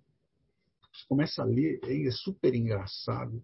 Ele, ele fala com a questão do sonho antes do Freud, quer dizer, mais ou menos na época, mas que o Freud saiu, mas ninguém conhecia, ninguém sabia nem quem que era. Ele era surrealista antes do surrealismo, né? ele era um monte de coisa assim. Ele é foda, eu acho isso uma que Ele é o cara que também começa o desenho animado, vamos dizer assim, nesse sentido de que ele arrasta os caras para o desenho animado, né? Quer dizer, é aquela aquele conceito do cara que, que arrasta os outros para a produção. Né? Ele já tinha tido umas experiências de, de, animação assim um pouquinho antes, mas era um meio coisa de circo, né? Do cara olhar um negocinho, ver coisa assim. Ele não, ele faz uns, uns, uns desenhos animados assim é, que o nego fica com vontade de fazer também. Né? É, outra coisa é, é, inacreditável a história da, da, dessa primeira animação dele, né? porque ele é um, é um desenhista que ele também trabalhava no vaudeville, né? no teatro. Então, aquele teatro de variedades e tal, sim, que tinha. Né? Então, ele era um das, das da, dos espetáculos, das, como é que chama? Peça, uma das, dos apresentadores, comentaristas, assim. E ele, ele desenhava e, e, ao vivo, né? E num blocão grandão, assim, ele desenhava e ele falava para o público. Não sei como é que era a história, né? Eu tenho um filme dele mostrando isso, né? Ele, ele fez um filme dele, dessa performance dele, é, ele mostrando aí, aí vira é, animação. Aí ele tem a ideia e ele faz isso, que é um, é, ele aposta com os amigos que ele vai fazer o personagem dele é, animar, né? Ele vai andar. Mas cara, ninguém tinha visto desenho animado nessa época, né? Cinema estava começando, né? E aí ele faz isso. Então ele entra, né? Aí sei lá, tem um cenáriozinho desenhado lá, aí ele chama a Gert, né? Gert, venha, venha. Aí a, a, o dinossauro põe a cabeça assim atrás do morro, assim, né? dá uma olhada, vem cá. Aí ela sai assim e tal, vai andando, toma toda a água do lago ali assim e tal, vem. E no fim ele, né, ele chega assim e fala assim, olha aqui, e joga uma melancia. Aí ela pega no desenho animado a melancia né, e come assim. Então, aí ele no fim dá um, levante a perna direita, ah, dá uma chicotada. Ah, aí ela levanta a esquerda. Direita, Gert, direita. E aí ela levanta a direita, certo? Aí no fim ela baixa, né? E ele sobe e ele sai montado nela no desenho animado e sai do palco, né? E o começo é um filme que ele está apostando com os é, amigos. Genial. Assim, né? que, que ele faria isso. É, é, é, incrível, assim. Né? Depois ele fez outros desenhos animados que eu acho que não tinham que ver com vaudeville, era mais animação mesmo. Ele animou o próprio Little Nemo, né? Ele tem filmes do Little Nemo com aqueles é, tipos de personagens, assim. É. Bem legal também.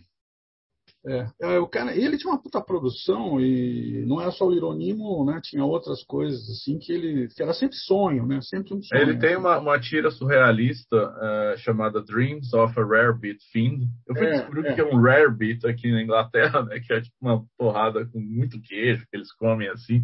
Aí esse sujeito come esses Rare Beats e fica doidão. Ele começa a delirar. É. E isso foi adaptado. Não, é que cinema. o cara tem um, ele tem pesadelo de noite porque comeu muito. Isso é isso mesmo. É.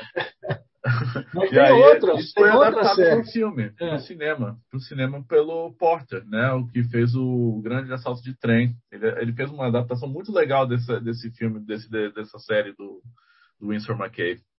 É. Mas além do Winsor McKay, o que mais que você gosta que, que é uma influência que eu achei bem É, interessante? aí tem o, o Príncipe Valente e o, e o, e o, e o Tintim, né? Essas duas, Falou que o esses Bruno dois, chora. É, esses dois heróis aí, esses dois, esses dois trabalhos, assim, eles foram descobertas meio tardias, assim, porque saíram no Brasil nos anos 60 e poucos, assim, e Valente, a minha mãe era fissurada no, Aí ela comprou, né? Eu não tinha grana, mas ela comprou. E daí ela foi. Daí eu falava, ó, saiu não sei o quê. Ela me dava dinheiro, eu comprava. Daí ela guardava no, no armário dela. assim. mas era uma uma uma uma, é, uma edição do Principalmente muito bonita, assim, sabe? Que eles transformaram o texto do Principalmente em literatura de novo. É, é- é texto corrido. E eles pegaram não todos os desenhos, mas alguns desenhos e foram colocando como ilustração. A, a vantagem disso é que eles saíram grandões. Saía de página inteira, saía de página dupla, etc. Assim. E, e deu para eu conhecer assim, boa parte da história Principalmente através desses livros aí. E o desenho é terrivelmente, né? é incrível, né? um negócio. E, e o Tintim também, que foi outra, né? quando eu vi pela primeira vez, acho que estava no, no primário, assim, tinha um amigo que falava francês e tal, e ele tinha. Aí tinha um, eu estava no recreio e tinha uma, uma montanha de moleque assim em cima do lugar. Eu fui lá olhar assim e era eles estavam vendo Tintim assim. E aí era bem uma página assim que eu acho caralho assim, que é uma página de um avião da Segunda Guerra, um Mosquito, né? Atacando um navio árabe, assim, né? no mar, assim. É, De qual álbum que é essa aí, Bruno? Pô. Ah, eu rapaz, acho, que, eu acho que é Deve ser do o Caranguejo País da do, Estenário. País do Ouro Negro, ou não me lembro qual que é. Pode ser se- Douro Negro ou, ou Caranguejo das Tenazes de Ouro, porque Não, não é o caranguejo. O caranguejo tem, é, é, tem um ataque de avião, né? Mas não é, é um avião amarelo. Esse daí não, é um avião da Segunda Guerra. Então ele é, ele é uma, é uma história logo depois da Segunda Guerra que ele fez, que eu não lembro agora. Ah, então é É. pode ser o Ouro Negro, porque ele começou É, o Ouro Negro antes da Segunda Guerra, parou por causa da Segunda Guerra e depois ele continuou. Deve, pode ser que seja o Ouro Negro mesmo. É, é, é, é assim. é, é, que é o Cock and Stock, eu acho. Cock and Ah, Stock, em francês. Então é o Perdidos no Mar. É Perdidos no Mar. Perdidos no Mar. É Perdidos no Mar. Gê, E é daí a- que tem. tem o- E é do Tintim que E- tem o amor pelos aviões aí? Como é que é? Pois é, É, rapaz. aí, aí juntou as duas coisas, né, cara? Puta merda. Tumulto nas nuvens. O Tumulto que é? Por essa você não esperava, É, é, né, Bruno? é, que, é, o- que, é. que o Luiz G ia ficar falando sobre Tintin. O Luiz G Essa tem excelente gosto. Claro que ele ia gostar de Tintim. É, Tumulto nas Nuvens é aquele seu trabalho que você fez no, pro, pro, pro Royal College, é, que está no livro, né, na, na- na- no livro de vocês, da, da Moving Parts, que era, fazia parte daquela revista que você fez, que era, de novo, uma batalha de aviões. Olha aí um reflexo tintínico. É, na, as na coisas verdade, novas? eu acho que na- tem outra, outra história que eu menciono ali, porque tem, tinha a ver com esse negócio de animação, música, etc., criatividade, que é Viagem ao Centro do Universo. Uhum. E o Viagem ao Centro do Universo tem um professor, né? O principal personagem é, é o Spix, Spix e Martius. E o Spix, ele tem um topetinho, ele tem barba tal, mas ele tem um topetinho, assim, tem uma menção. assim. Hum. E Eu o que, poderia você está lendo de novidade aí, Luiz? Então, é, é, eu tive que parar ah, em julho do ano passado com uma história que eu estava desenvolvendo, né? E é sobre a guerra na Rússia, assim, né? Guerra de Stalingrado e tal. Não essa guerra atual, a outra. Uma... É, a outra, que é aquele momento decisivo da Segunda Guerra, que, uhum. que se não tivesse é, sido vencido ali pelos soviéticos e tudo mais, os alemães iam acabar dominando o mundo, cara, porque eles estavam um pulo do, do quê? Do petróleo da Rússia, que era no Cáucaso, aí era só atravessar as montanhas, eles estavam no Oriente Médio. No Oriente Médio, eles tomavam o canal de Suez e Uh, o petróleo que vinha lá embaixo, Irã, Iraque, não sei o quê, uh, que na época nem era Pérsia, né, não sei. E podiam juntar com os japoneses, que estavam atacando do outro lado da Índia ali, pô, né? Ou podia ir por outro caminho também, mas e aí, cara? Aí a África estava na mão deles, saca? E, pô, até os Estados Unidos estava do outro lado do mar, sabe? a Inglaterra acho que ia ter que, no fim das contas, fazer um, um tipo de armistício, fazer alguma paz né, com os caras, porque os caras iam estar tá em cima da carne seca, né? O que já está mais... elaborando uma, uma história alternativa da Segunda Guerra que você pode transformar em quadrinhos um dia. um futuro alternativo da Segunda Guerra Mundial. Pelo tanto que você conhece das estratégias militares do, do, do, conflito como um todo. Tem uma outra também que é também, é, também eu menciono no livro aqui também, que está parada há bom tempo também. E mas é, é aquela coisa do Brasil, né, cara? É uma dificuldade, assim, de, de, de, de é, conseguir produzir essas coisas, ter tempo de produzir ao mesmo tempo, não morrer de fome, né? Coisa desse tipo. A gente pode perguntar quais são os planos para essas duas que pararam agora que você, você se livrou do Márcio, é, que você vai né? poder voltar a trabalhar com coisas que você gosta, não ter que ficar recebendo e-mail do Márcio atrás do livro e tal. É, quais são os planos para essas duas? Se é, são álbuns, se são, enfim, não sei se você pode falar sobre isso ainda. Pois é, cara, eu, eu nem sei se é o caso, né, porque com esse tempo que você, que você arrastou um monte de coisa, tem um monte de problemas e coisas e até é, trabalhos que vão ser bons porque vai entrar um pouco de dinheiro, coisa desse tipo, que eu tenho que focar neles agora. Então não posso nem voltar para aquilo lá agora, entendeu? Puta, é foda, foda. Uh... E, mas os planos são esses. Inclusive, eu acho que uh, você tem que rever um pouco depois desse negócio todo, porque você tem que ver como é que eu vou fazer para, de repente, reduzir, fazer menor, dividir em partes. O que, é que eu vou fazer? Eu tenho que pensar de novo.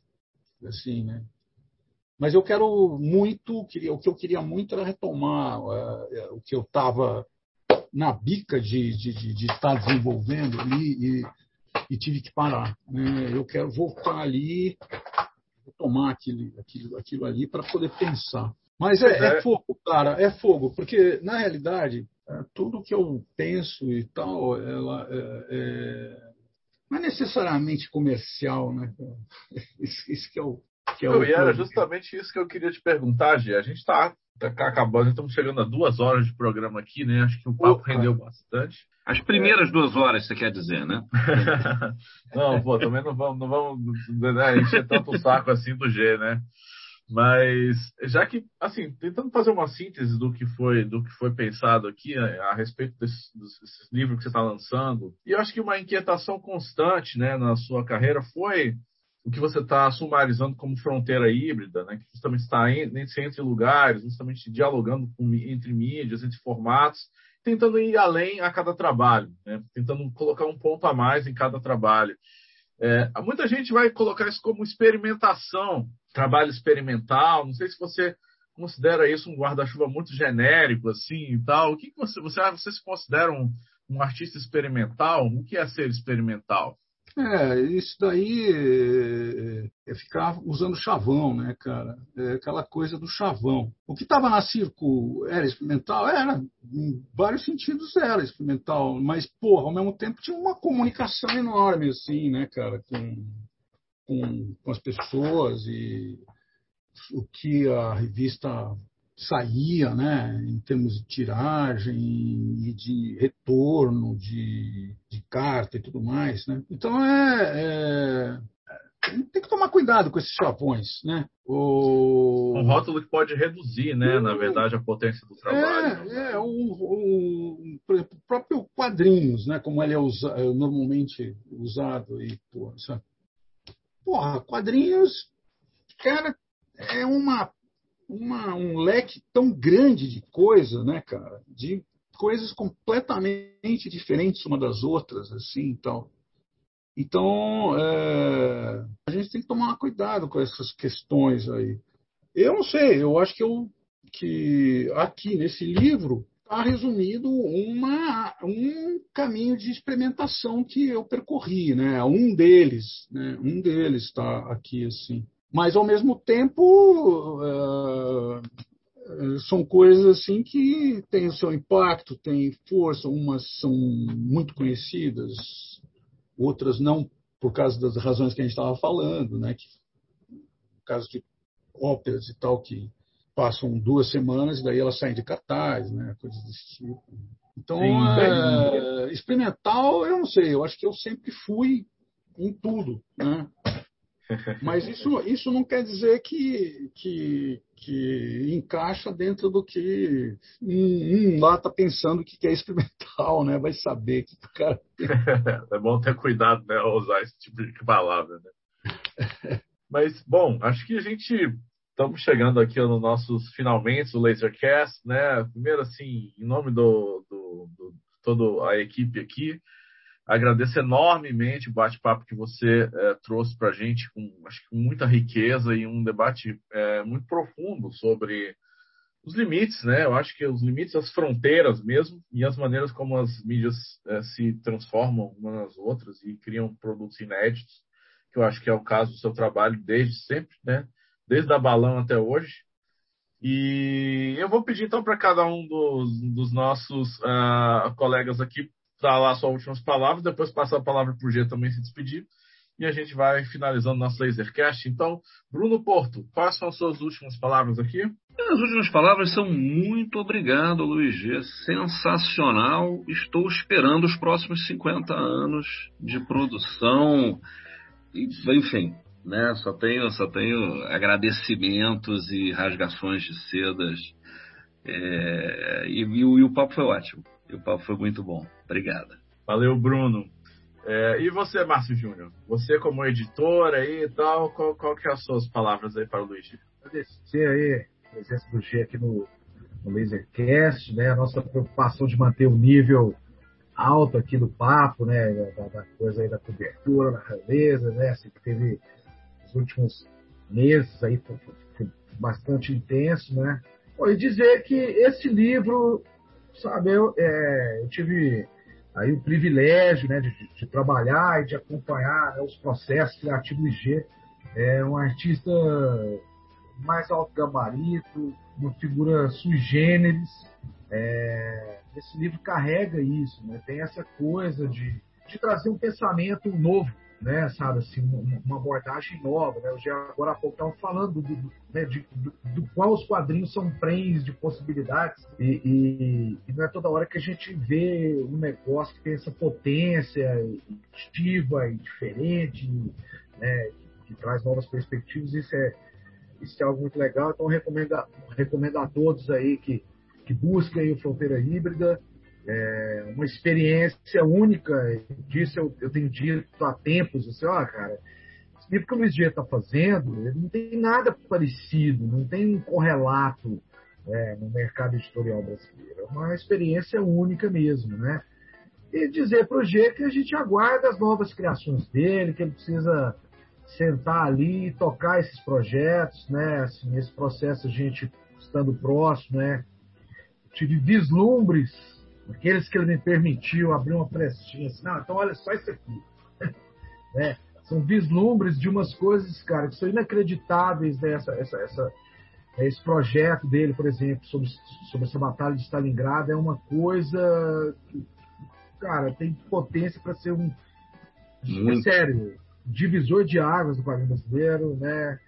É, gente tem outras ideias, tem outros projetos. Ele está também, né, assim, uma, só, só, aproveitando aqui, porque isso é uma coisa que eu acho importante, que a gente discute sempre aqui, né, no Lasercast, na Raio Laser, a gente discute sempre isso. Né? O Brasil atravessa um, um período horroroso, difícil, autoritário, fascistoide, etc., né, que a gente espera, de alguma forma, superar o quanto antes, né? mas tem essa questão histórica. Né? E do ponto de vista histórico, quem vai contar a história de forma mais fidedigna, né, esse, esse, período que a gente está vivendo, né, não são os jornais, os seus editoriais, então, sabe? Daqui a 20, 30 anos, não pode ser lá.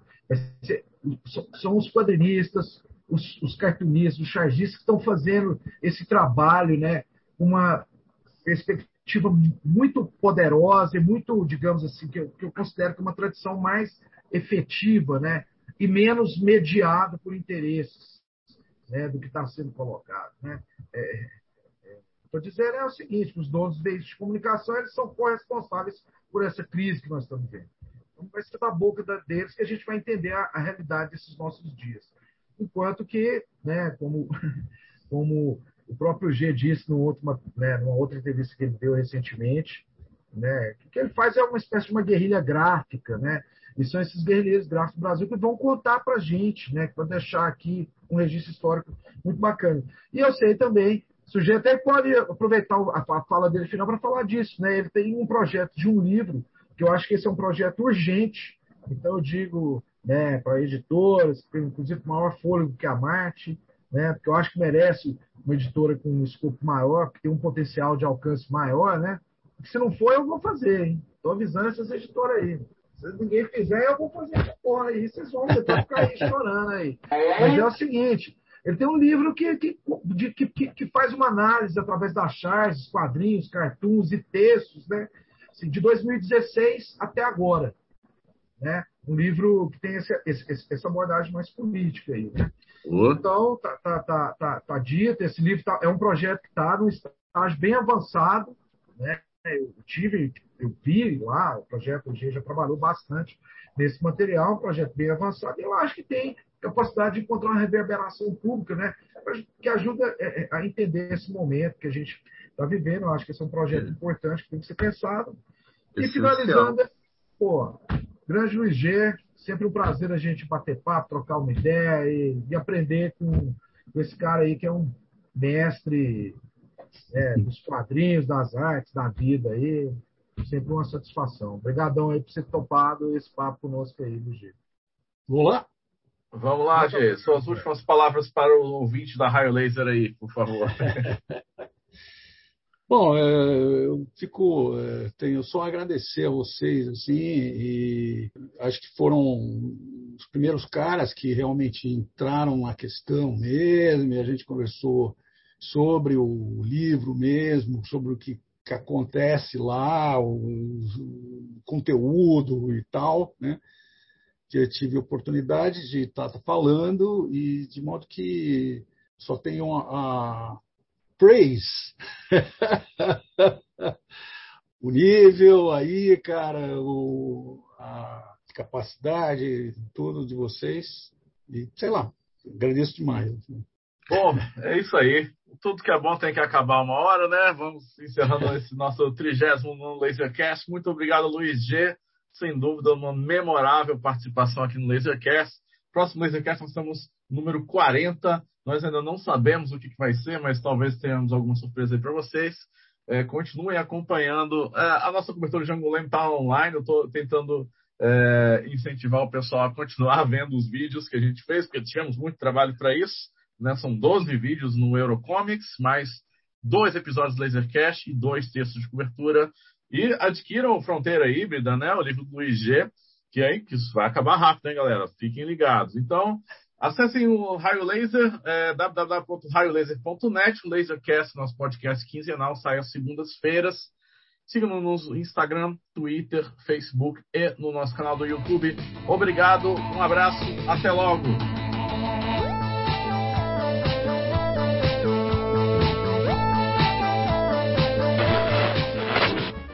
Raio Laser é Ciro Inácio Marcondes, Pedro Brant, Márcio Júnior, Marcos Maciel de Almeida, Dandara Palankoff, Bruno Porto, Lima Neto. Edição do Lasercast, Éder Freire e Gustavo Trevisoli. Mídias sociais, Ed Tenório. Diagramação e design, Bruno Porto e Poliana Carvalho. Acesse raiolaser.net.